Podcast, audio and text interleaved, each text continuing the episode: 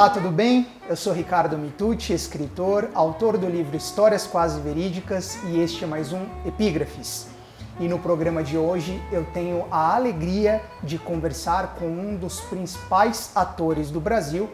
Eu me refiro a Leopoldo Pacheco. Isso. Como vai, Leopoldo? Tudo bem. Tudo bem? Tudo bem, tudo bem. Te apresentei É, assim porque realmente sou seu fã, fã do seu Obrigado, trabalho. obrigado, obrigado. E estou aqui com o Leopoldo hoje justamente para a gente falar mais uma vez, mas de maneira um pouco mais aprofundada, sobre arte e cultura.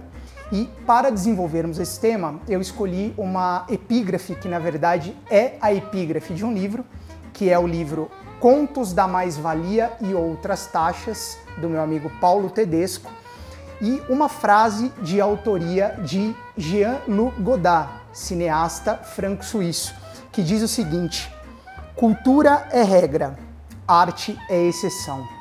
Sem dúvida nenhuma, é, ninguém melhor do que um artista completo para a gente debater a respeito disso. Então, nessa linha, Leopoldo, eu abro o nosso papo perguntando para você o seguinte: o que faz da arte exceção, na sua opinião? É, eu, eu acho que a gente vive uma estrutura que eu penso da seguinte maneira. É, eu, não consigo, eu não consigo muito separar a cultura e a educação. É, então eu acho que o desenvolvimento do senso crítico vem pela educação e pela cultura. É, eu sou ator é, e eu acho que hoje em dia eu verdadeiramente me sinto uma pessoa melhor é, por, por uma abertura humana que o teatro me trouxe. Então, é, eu acho que o que melhor a gente tem a fazer é, é desenvolver uma educação profunda e o acesso à cultura é que desenvolve um senso crítico para a pessoa poder ter um olhar mais profundo para a arte. Então, a arte, nesse sentido, ela, ela precisa de uma educação e de uma cultura que não quer dizer um, um eruditismo, que não quer dizer nada disso. Quer dizer é, é você criar é, no- no- na criança, jovem, adolescente, adulto, essa, esse refinamento do olhar é, pela cultura e pela educação. Então, eu acho que a arte está num lugar é, está num lugar do artista, vamos dizer assim, como, como fazedor de arte, eh, que muitas vezes precisa de um olhar mais profundo. Então, nesse lugar, eu sinto que a arte é um pouco exceção, eh, porque eu acho que a gente vem vivendo um processo de educação sem senso crítico, né? uma educação pobre eh, que distancia as pessoas da arte. né? Eu acho que a arte é o melhor, é o melhor lugar para a gente compreender o mundo. Perfeito. É, você está falando da exceção, né? E Godard ele fala da regra, a cultura como regra. No Brasil, a cultura é regra, na Não, sua opinião? Não é regra, infelizmente.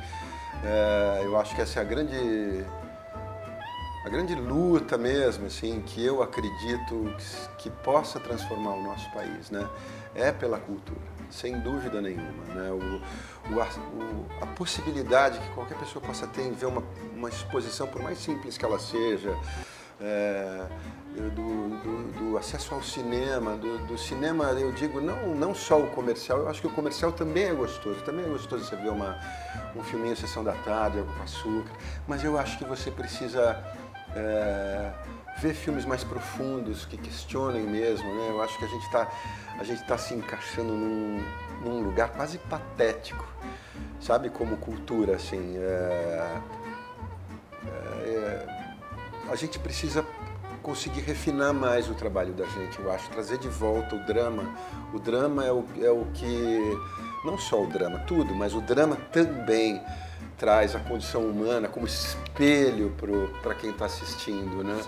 Então, eu não estou falando só de teatro de cinema, de televisão, estou falando de, de você olhar um quadro no espelho e também se reconhecer. Outras expressões também artísticas, né? se entender de uma forma muito abrangente. Claro. né? Eu acho que quanto mais abrangente, mais é, você educa o seu olhar, mais a sua consciência fica sensível para perceber é, aonde um artista quer chegar, o quanto ele é crítico com aquilo que ele está fazendo. Claro.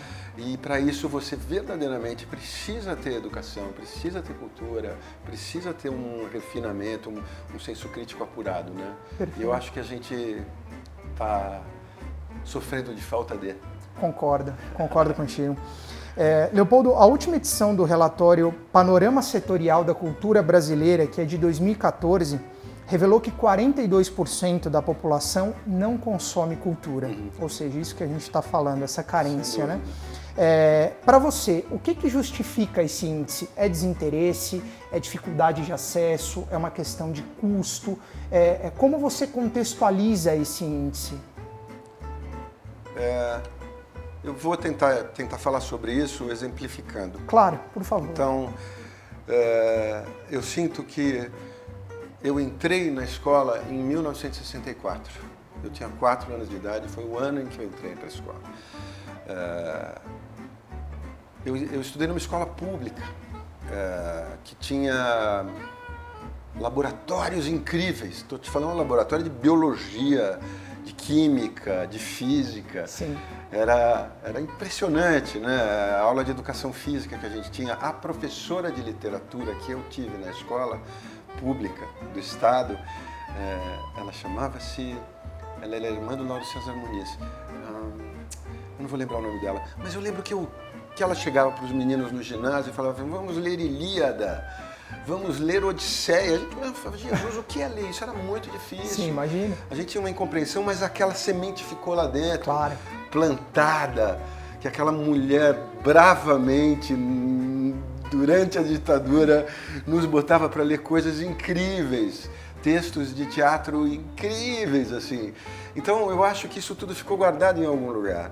Então, é, essa defasagem que eu acho que a gente, a gente, tem na educação, desse período em que eu estudei para cá, que foi um desmonte na educação verdadeiro, eu acho que é o que está criando um mundo menos crítico, uhum.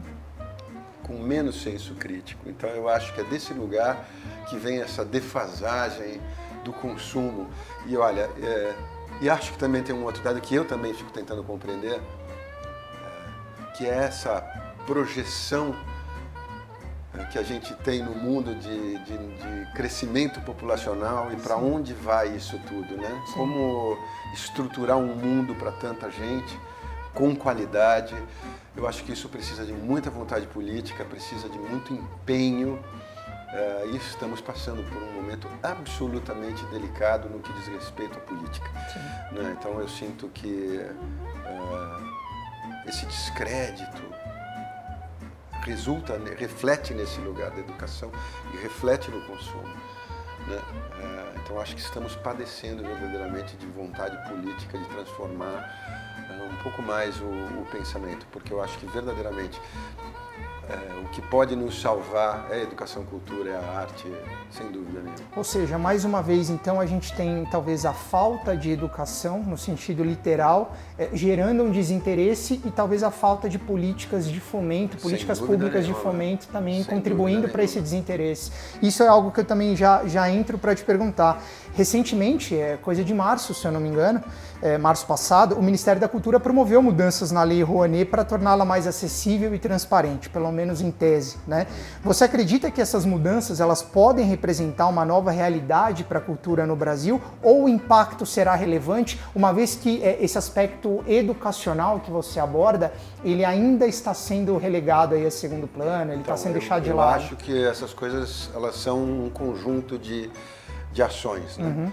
É, eu particularmente não sou contra a lei de fomento. Eu acho que é, o que existe, vou exemplificar de novo como eu vejo. Claro. Nos anos 80 eu me formei na EAD e eu tinha uma companhia de teatro. Então, toda vez que a gente precisava montar uma peça, a gente pegava o projeto do nosso espetáculo, um de nós, os atores, o nosso grupo de trabalho, a produtora, que eram todas as pessoas de uma companhia, vamos dizer assim. Sim. Batia lá na porta do presidente da, da Amsterdam Sauer, no Rio já pegava um ônibus, ia lá para o Rio, um trem, naquela época tinha trem, que era maravilhoso. Batia lá na porta do presidente da Amsterdam Sauer e falava, olha, esse é o nosso projeto. Somos estudantes, nos formamos agora e a gente está querendo, o senhor tem interesse, sentávamos com ele, o homem dava uma aula para a gente é, de como lidar com isso. Sim. Às vezes a gente conseguia um patrocínio, às vezes não. E nesse período dos anos 80 surgiu o marketing. Sim. É, o marketing trouxe junto com ele uma série de, de profissionais que estão entre entre o fazedor de arte e o patrocinador. Uhum. Então cresceu um mercado no meio do caminho. Sim. Né? Muitas vezes muito, muito funcional, muito bacana e muitas vezes muito difícil. Então eu acho que nós, artistas, perdemos um lugar de, de negociadores, de homens de negócio, vamos dizer assim, Sim. que são os produtores dos seus próprios espetáculos e, e caímos nos, no, no marketing e hoje em dia a gente depende de tantas pessoas para chegar no patrocinador. Os intermediários, né? né? É. Uhum. E eu acho que a lei é muito boa.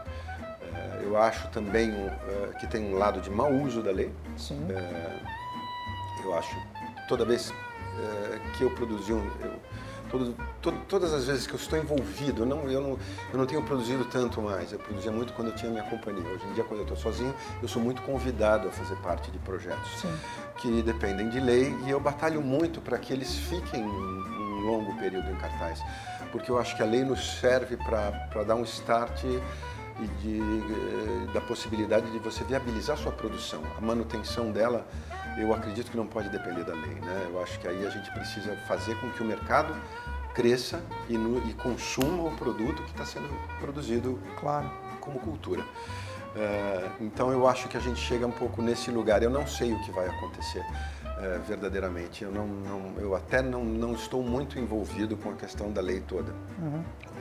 Quando eu tinha minha companhia, sim, a gente era muito ativo e estava sempre é, lidando de uma forma bem direta com todas essas coisas. Hoje em dia, como eu trabalho muito sozinho, muitas vezes eu sou convidado e eu acabo ficando mais distante. Sim. Mas eu, eu preciso esperar para ver, eu não sei te dizer. Claro. Eu te, te dei esse exemplo todo claro. para te dizer como era e, e, o que eu acho da lei. Claro, perfeito.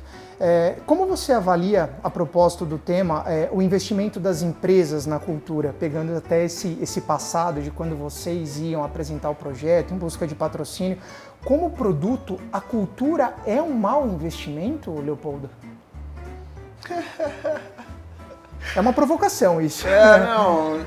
Então, sabe, é, eu vejo tantas coisas, eu vejo tantos espetáculos, tantas coisas que me emocionam tanto, que eu acho que são tão profundas e elaboradas e que você vê tanta, tantas poucas pessoas interessadas naquilo. É, então, assim, se a gente for falar como negócio, é, se a gente for falar como negócio simplesmente pelo dinheiro, eu acho que sim, é um mau negócio. Uhum. Agora, eu acho que é o melhor negócio que a gente tem. Sim. Entende? Então, assim, é uma, uma dicotomia. Esse lugar é, é difícil, é porque é antagônico.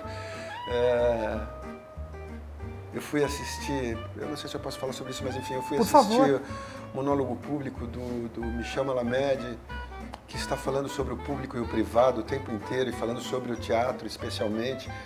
E eu olho e falo assim, pô, que, que incrível, né? Um cara que tem uma maneira filosófica de abordar o trabalho dele, ele escreve, ele produz, está eh, em cartaz eh, atualmente e que fala sobre coisas que me dizem tanto respeito né? E como eu gostaria que a minha família estivesse ali ouvindo, que, que, os meus, o reflexo da minha família, os meus amigos e assim por diante, que todo mundo visse. Claro.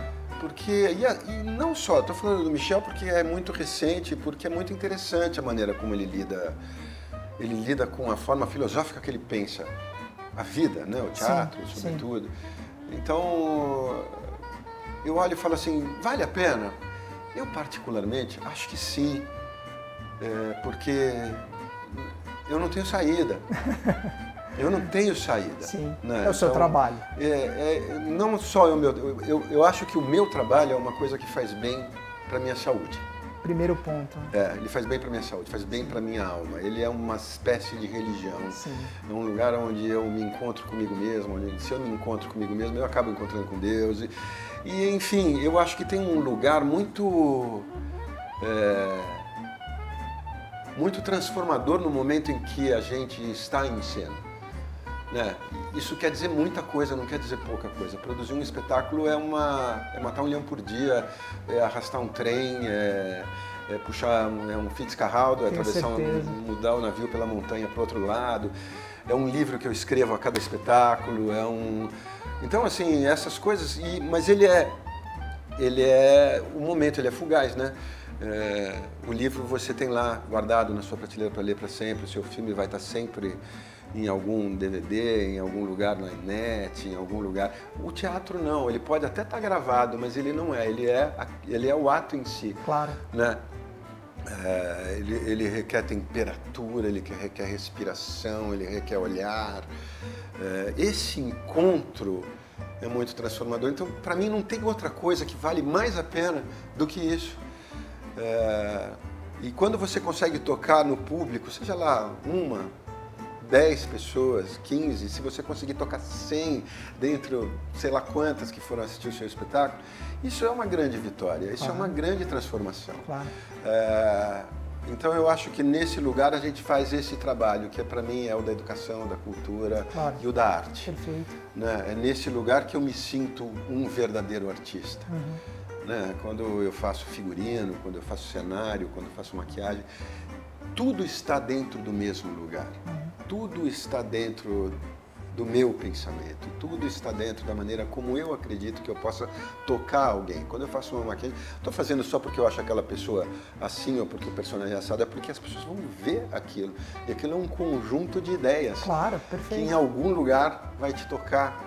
Né? Então, assim, eu, eu acho, no fundo, para mim, é o maior negócio que existe.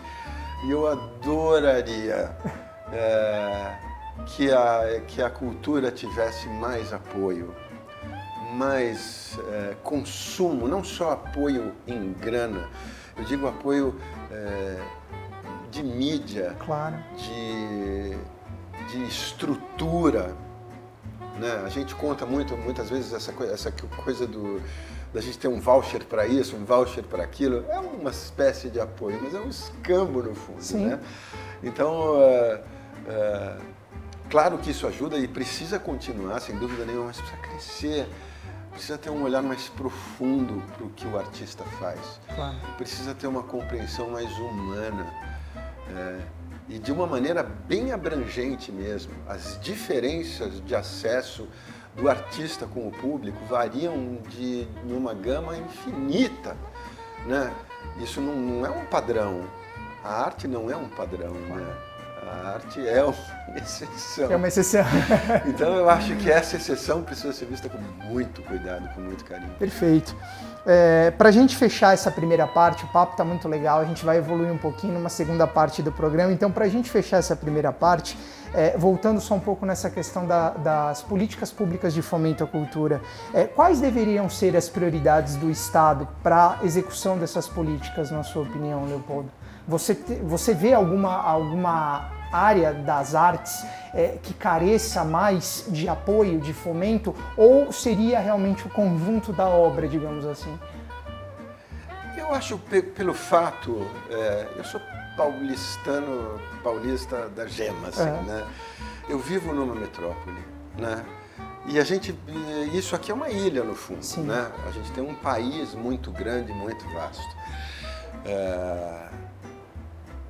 Então eu acho que tem um, uma questão toda de uma, de uma cultura popular brasileira que é muito rica e muito extensa, né?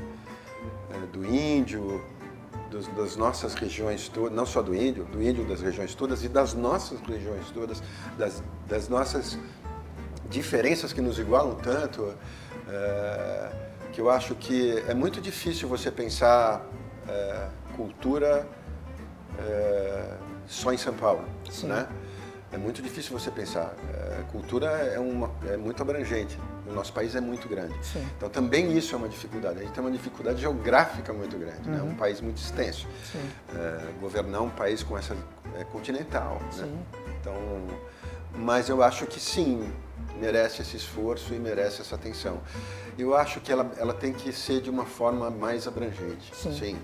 Eu acho que hoje em dia a gente vê aqui, falando do nosso município, do nosso estado, as diferenças que a gente tem do teatro para o cinema, para a dança, para as artes plásticas, para o popular aqui em São Paulo. E felizmente, hoje em dia eu acho que acontece uma mudança muito grande no nosso país Antes as coisas só aconteciam quando elas vinham para esse eixo metropolitano, Sim, São Paulo, Rio, São Paulo, Rio, BH, BH, Porto Alegre, Sim. Curitiba, as coisas só aconteciam. Hoje em dia elas estão acontecendo o contrário, elas estão acontecendo nos seus lugares e vindo para cá. Sim. Né? Então isso eu acho que já é um caminho muito interessante, uma mudança muito interessante que vem acontecendo. Precisa acontecer mais, mas ela já existe e isso já é uma mudança muito legal. Com certeza. É, então eu mas eu acho que a política pública tem que ser mais abrangente, sem dúvida nenhuma. A gente começou falando sobre uma epígrafe de Jean-Luc Godard, Cultura é regra, arte é exceção. Vamos seguir um pouquinho por aí agora, mas ampliando um pouquinho o debate, falando sobre um pensamento de Vivienne Westwood, retirado deste livro homônimo, né? É, em que ela fala também de cultura e arte. E eu selecionei um trecho de um pensamento que está nessa obra, que é o seguinte: abre aspas. Com as pessoas que viveram antes de nós, podemos redescobrir visões diferentes do mundo por meio da arte. Esse é o verdadeiro significado de cultura. E, por comparação, formamos nossas próprias ideias de um mundo melhor do que esse em que vivemos, que bagunçamos. Nós podemos mudar o futuro. Então, Leopoldo, é, abrindo a nossa segunda e última parte do papo, é, com base nesse pensamento da Vivienne, eu queria te perguntar uma, uma, questão um pouquinho delicada, envolvendo mais uma vez políticas públicas, mas é, mais relacionada a conceito, tá? Que é o seguinte: Logo nos primeiros dias é, de seu governo, o prefeito João Dória envolveu-se numa celeuma aí com pichadores e grafiteiros, tendo como pano de fundo o discurso da manutenção da beleza e da limpeza da cidade de São Paulo. A polêmica, para você, é fruto de, abre aspas, visões diferentes de mundo por meio da arte, fecha aspas, como define Vivienne Westwood, ou é da subjetividade típica de algumas expressões artísticas? Uh mais uma vez, a gente vive numa metrópole, né? E do qual a gente tem como movimento popular é, de, de, de, vamos dizer, da nossa periferia, da nossa, o, a pichação, né? É, muitas vezes eu também, quando ele é, quando ele é destrutivo, vamos dizer assim, no sentido de pegar um monumento. Eu também sou contra, né? Eu também não gosto. É... Agora, eu acho que ele é um movimento cultural, ele é um movimento popular e ele precisa ser visto, antropologicamente, inclusive. Então, eu acho que tanto o grafite quanto o grafite são obras incríveis, né? E vivemos numa metrópole. Então, eu acho que são visões diferentes de, de mundo mesmo, assim. Uhum. Né? Eu acho que é, o fato de eu trabalhar nesse lugar com tanto empenho, né, com tanto como artista, é, isso tudo me preenche muito, isso tudo me traz muito. É, então, eu também fiquei muito impressionado com isso, né? Eu fui ver uma exposição incrível da, da Dora Longo Bahia, que é uma artista plástica na Galeria Vermelho, uma exposição inacreditável, onde ela expõe esse momento mais ou menos que a gente está vivendo da seguinte maneira. Ela pegou todas as capas de jornal do período da, das Olimpíadas e pintou um palhaço em cada capa de cada dia das Olimpíadas. Então a exposição está lá inteira, colocada a Olimpíada inteira pintada com as capas de jornal com um palhaço pintado na frente. Eu vi uma matéria, excelente. E intercalado a isso, ela pegou as suas obras, as obras dela, Sim quadros grandes, pinturas e coisas, e cobriu de cinza e intercalou nessas obras dela. Então eu acho que é uma maneira, é um olhar muito profundo e muito interessante que a Dora Longo teve a respeito do que está acontecendo. Sim. Ela, como artista, pintou os quadros de cinza. Né? Eu acho que é uma é um, é um manifesto muito profundo, assim, né? Como artista, de você ceder uma obra sua para para criticar o que está acontecendo. Né? Eu acho que é uma exposição que me impressionou bastante. É... Me perdi? não, não, não, não, perfeito. A gente está falando dessa questão de visões diferentes Isso. de mundo, né? porque na visão do prefeito, é, a pichação diferentemente do grafite, embora no início as coisas tenham se misturado. depois é, ele separou. Exatamente. É, não é vista como uma expressão artística, ao contrário do que você está colocando, até com uma, uma avaliação um pouco mais aprofundada, é, né, uma visão antropológica do negócio.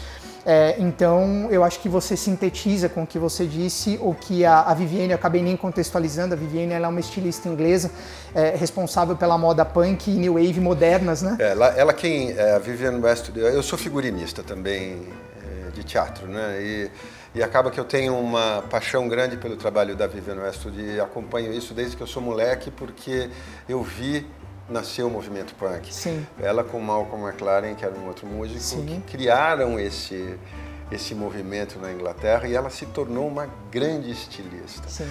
E ela sempre ela é sempre muito crítica no trabalho dela. Assim, é a Vivian é uma mulher muito interessante. Sim, essa frase acho que mostra a, como ela enxerga, né? não é. só o trabalho dela, mas o conceito de arte e é. de cultura de uma maneira mais abrangente. Mas então, é, voltando, é, já que a gente está falando de visões de mundo por meio da arte, qual a visão de mundo que o, a arte do ator Leopoldo Pacheco proporciona ao cidadão Leopoldo Pacheco? É, puxa,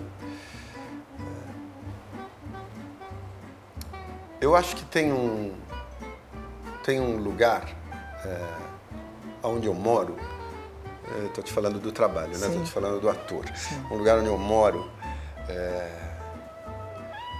que me ensinou, é, que me ensinou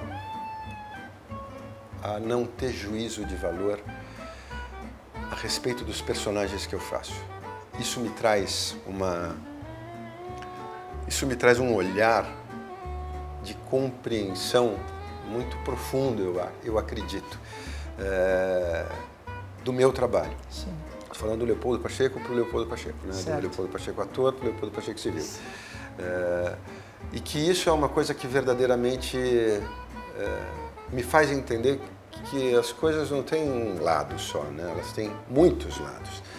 Né? E que eu tento sempre abraçar esse, esse universo que cada personagem me propõe e que eu acho que é, é nesse lugar que eu consigo filosofar uh, a respeito do meu trabalho. Então eu sei que o meu olhar está educado de uma maneira muito sensível para muitas coisas.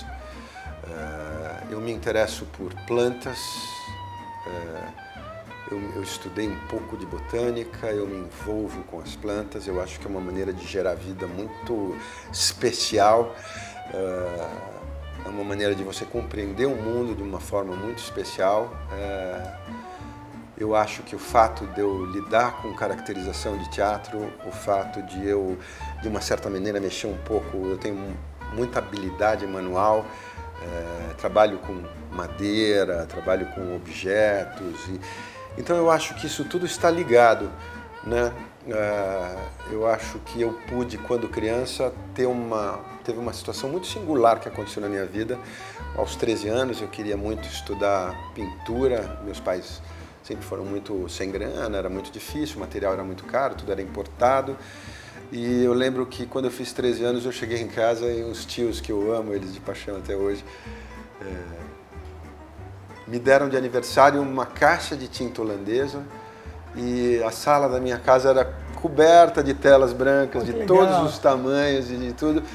E eles me deram um impulso para eu estudar aquilo que eu queria tanto que não tinha como, né, por falta de grana e tudo. Então, eu tive um estímulo, eu acho que a gente não depende não depende de dinheiro para para alcançar as coisas. A gente depende muito de perseverança, de olhar. Eu acho que eu, eu me transformei muito como artista desde então. A possibilidade de, que eu achei que abriu uma porta e falou assim: nossa, é nesse lugar que eu quero estar. Uhum.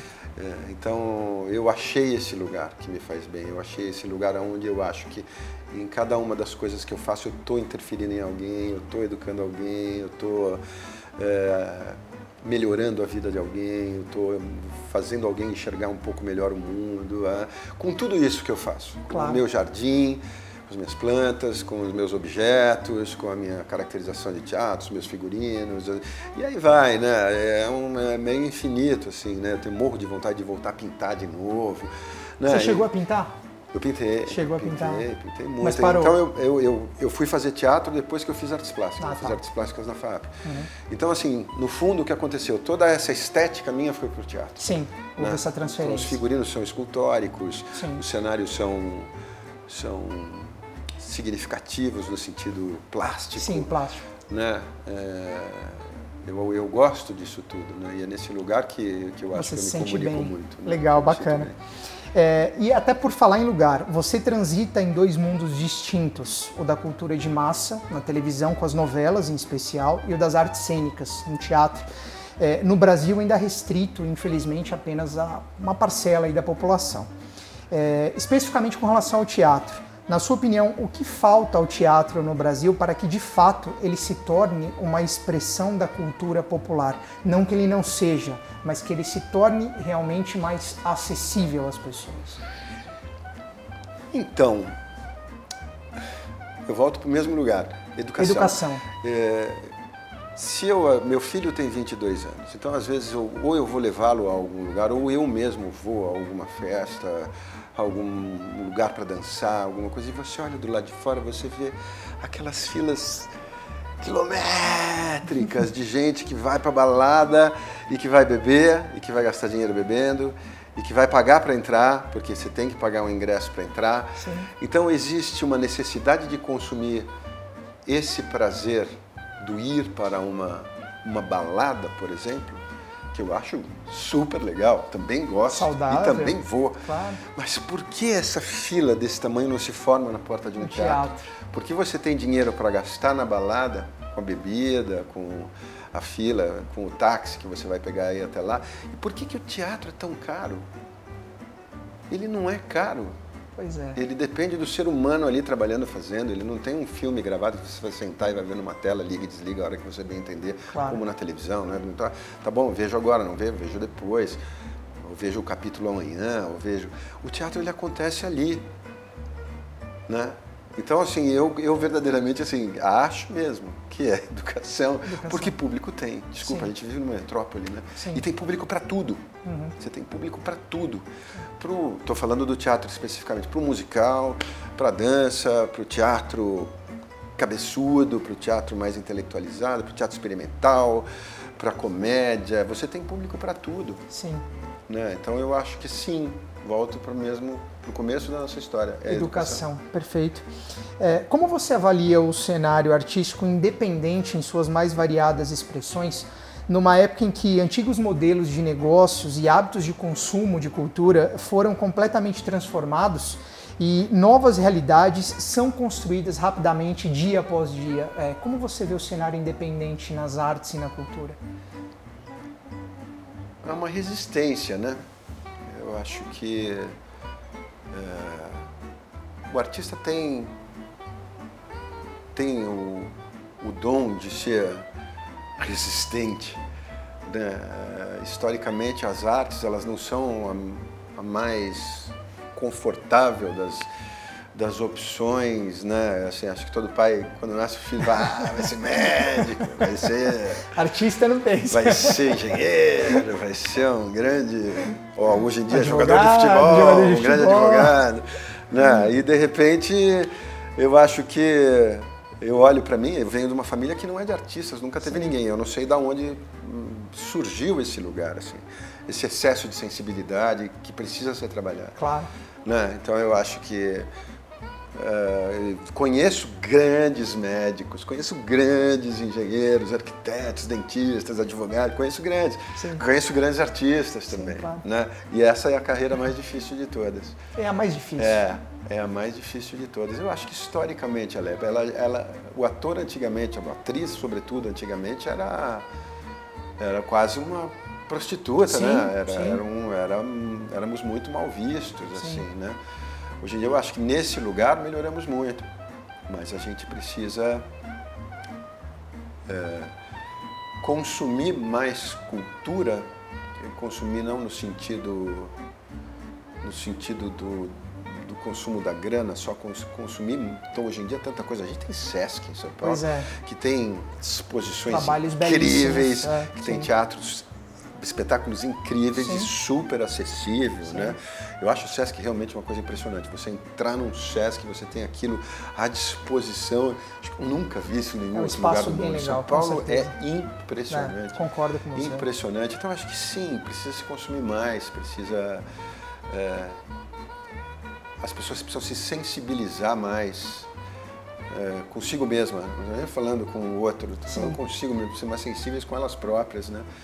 De, de, de, perceber que isso é um grande alimento, né? Isso é uma grande esse, elemento esse e é alimento, o, é, né? Ele é o super alimento. É um super né? alimento. Ele é um super alimento. Eu, eu falo do independente porque é, hoje, por exemplo, é, é, muito comum você ver, por exemplo, é, escritores independentes né, que lançam o seu próprio livro por autopublicação, é, companhias de teatro que na verdade nem são companhias, mas é um grupo de amigos que se juntam, apaixonado pela entendi, arte. Entendi, eu vou complementar isso. Você é, acha que realmente nesse, é, é, nesse momento de transformação social que a gente vive, e a gente está falando de Brasil, mas um, de uma maneira geral isso acontece e reverbera proporcionalmente falando em outros países dá para se pensar que o caminho talvez seja o cenário independente ou não, o cenário independente vai então, sucumbir? Eu, eu acho que a gente vem fazendo é, pesquisas e tentativas nesse lugar, né? Sim.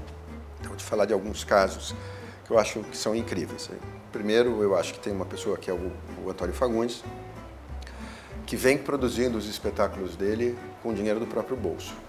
E o Fagundes produz grandes espetáculos, grandes textos, grandes experiências em teatro que ele vem fazendo é, e que isso também me alertou. Isso também eu olhei e falei assim, bom, é, guardadas as proporções, também posso também posso me arriscar claro. a voltar a produzir como produzíamos antigamente, de claro. pegar o, o projetinho embaixo do, do braço, braço, bater na porta do carro, falar, eu quero conversar com você, quero claro. te vender o meu projeto. Uhum. Então eu acho que a gente está fazendo essa, essa virada nesse momento. A minha mulher é, é produtora e produziu um grande musical, é, que ela tem uma equipe ao todo de quase 40 pessoas trabalhando, entre elenco, banda, técnica, tudo é uma ficha técnica muito grande, ela e o Bruno, que é um ator.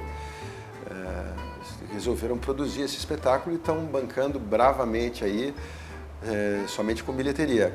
É claro que você produzir um espetáculo com três, cinco, 10 atores é uma coisa, você produzir um grande musical com 40. Sobreviver com ele, eu acho um. Eu acho um, uma glória, mas eu não acho que isso deveria ser uma regra. Eu acho que verdadeiramente está difícil conseguir patrocínio. Estamos passando por uma fase muito difícil, é, mas prova-se também que a produção independente é viável.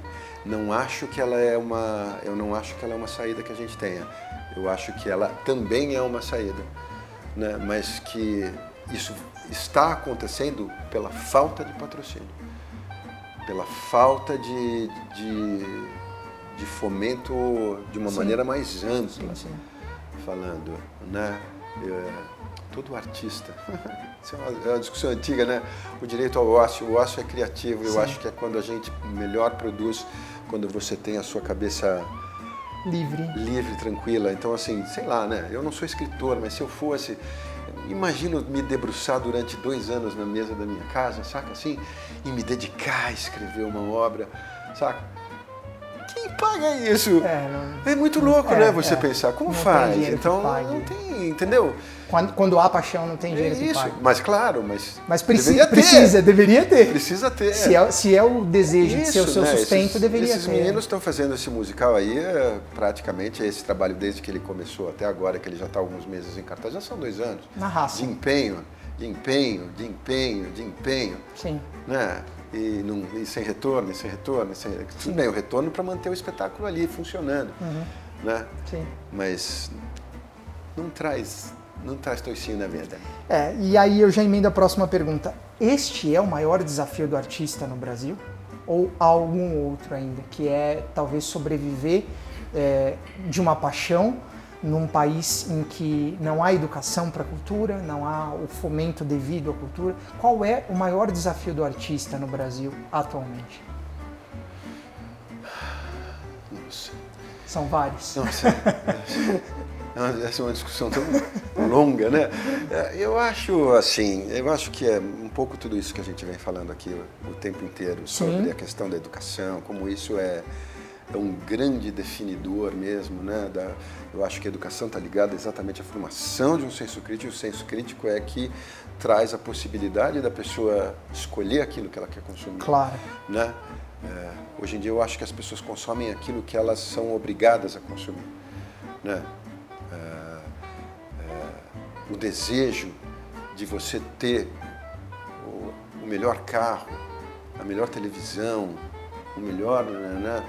É, verdadeiramente, no fundo, é muito desnecessário. Eu acho que todo mundo tem que ter o seu, o seu conforto básico. Agora, esse lugar, ele, ele, ele não depende de dinheiro, né? ele depende de um olhar. Claro. Ele depende de uma. Então, eu verdadeiramente acho que o maior desafio do artista hoje é ele acreditar nele. Esse é, o, esse é o maior desafio, né? Porque eu vejo que muitas pessoas acabam desistindo exatamente porque o que eu faço não dá dinheiro, né? O que eu faço não me leva a nada. Né? Então, é, deixa o sonho de lado. Deixa o sonho de lado pela necessidade do consumo. Da sobrevivência né? do consumo. Ou da sobrevivência. Claro, claro. Claro, que é uma grande maioria da sobrevivência, claro. sem dúvida uhum. nenhuma. Mas ligada a esse lugar de, da necessidade de ascender. De ter, ascender. De ascender e de ter. Perfeito. Né? Então eu acho que existe um, existe um meio do caminho, né? Perfeito. Que eu acho que seria o ideal para todo mundo ter o seu, o seu conforto básico para poder sentar numa mesa e se debruçar ali e ficar, sei lá, dois anos, se ele quiser, desenvolvendo o livro Aquela paixão dele. toda. É, Eu entendo bem o é, que você está falando. É, mas é difícil. É difícil. Compreender isso é muito difícil.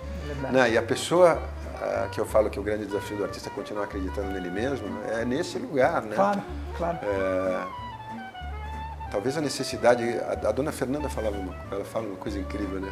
Todo ator que pergunta que eu devo, como eu devo estudar para me transformar num ator? Primeiro, é, você tenta, tenta, tenta, tenta, de tudo quanto for jeito, vai estudar, vai dizer, se mesmo assim você não conseguir, você quase morrer por causa disso, então você é um ator, porque aí você realmente vai dar um jeito e vai se encaixar em algum lugar. Sim. Porque realmente é uma carreira muito dura nossa. Eu não só, eu estou falando da nossa porque aqui eu vivo como artista, né? Claro. Sou o ator. Claro. Mas isso com a literatura, claro. com as artes plásticas, com as outras com expressões dança, de arte também, a, sem dúvida. Todas as formas de arte, né? Sem dúvida. A popular, né? Com a, a, importância que a gente tem de estudar o clássico para transformar e virar, para você ser um mais arrojado, mas você precisa conhecer. Lógico. Você não pode pular essa etapa aqui, senão isso é educação, claro, isso é cultura, claro. né? Não sei se te respondi, mas. Não, respondeu? Perfeito, perfeito. E a gente vai fechar agora, infelizmente, nossa última pergunta, é, que é a seguinte: voltando um pouco para o pensamento da Viviane, de que modo as artes e os artistas podem mudar o futuro para você, Leopoldo? Então, é, eu acho que, como a própria Viviane fala, assim, eu acho que a gente tem a capacidade de estar vivendo nesse mundo e de compreendê-lo, né? Tá difícil compreendê-lo, mas a gente tem essa obrigação, Sim. né? E a gente tem, como artista, a obrigação de transformar esse mundo. Uhum. E eu acho que a maneira que a gente tem de transformar esse mundo que a gente vive é você escrevendo um livro, eu fazendo a minha peça, é, eles gravando aqui o nosso trabalho, que isso vai ser reproduzido. Sim. É, senão não, senão não, a gente é um ser político por natureza, né? Nascemos e estamos inseridos numa sociedade em que as coisas não caem do céu. Sim. Né? Ela Sim. depende de mim. Né? Então, se eu não tiver é, acordado e se eu não souber escolher o meu político, que eu acho que é o grande problema que a gente tem, não saber escolher político, né? Vide o nosso governo, é, eu acho que não, não, Não faz sentido viver, né? não faz sentido viver. Então, eu acho que essa é a grande, essa tradução do que eu aprendi desde criança até agora está inserido em tudo que eu faço. Né? O que eu estou fazendo hoje está ligado ao, ao que eu comecei, ao que eu estudei, ao que eu, ao ser humano que eu sou, a como meu pai lidou comigo, a como eu lido com meu filho. Tudo isso está aqui dentro do, desse lugar onde a gente trabalha. E eu acredito mesmo. Eu estava te falando isso. Eu acho que esses moleques, eu sinto isso. Meu filho veio para melhorar o mundo. E eu acredito que eu, que eu ajudei a construir um ser humano melhor. Então eu acho que, que tomara todo mundo consiga. Pois é. Estou batalhando arduamente para cumprir com a minha Deixar vontade. o legado, literalmente. É, não, né? a minha vontade de que o meu filho seja um cara bacana. Um cara legal. Ético. Sim. é, que compreenda é, as coisas de uma maneira mais humana, livre de preconceitos, livre de... Eu acho que ele é uma pessoa assim, assim. Eu tenho bastante orgulho do meu filho. Que bom, que bacana. Gente, eu continuaria aqui por muito mais tempo. Eu acho que o bate-papo foi excepcional, como não poderia ser diferente. É, Leopoldo é um grande talento, um ator multitalentoso, figurinista, cenografista, maquiador, é, um homem do teatro, um homem da televisão e foi por todos esses talentos e pela pessoa que é, alguém que até é, é bastante reservado, por isso que eu me sinto muito honrado de Ah, você que ter me dado esse, esse privilégio, mas fiz questão de realmente ter essa conversa mais aprofundada sobre arte e cultura, que também é o meu modo de, de vida com alguém do gabarito do Leopoldo. Então, Leopoldo, eu só tenho a agradecê-lo, foi uma honra, o prazer foi todo ter, meu. Espero ter Eu tenho certeza, tenho certeza que as pessoas adoraram o nosso papo e a gente se vê numa próxima edição do Epígrafes. Um grande abraço e até lá.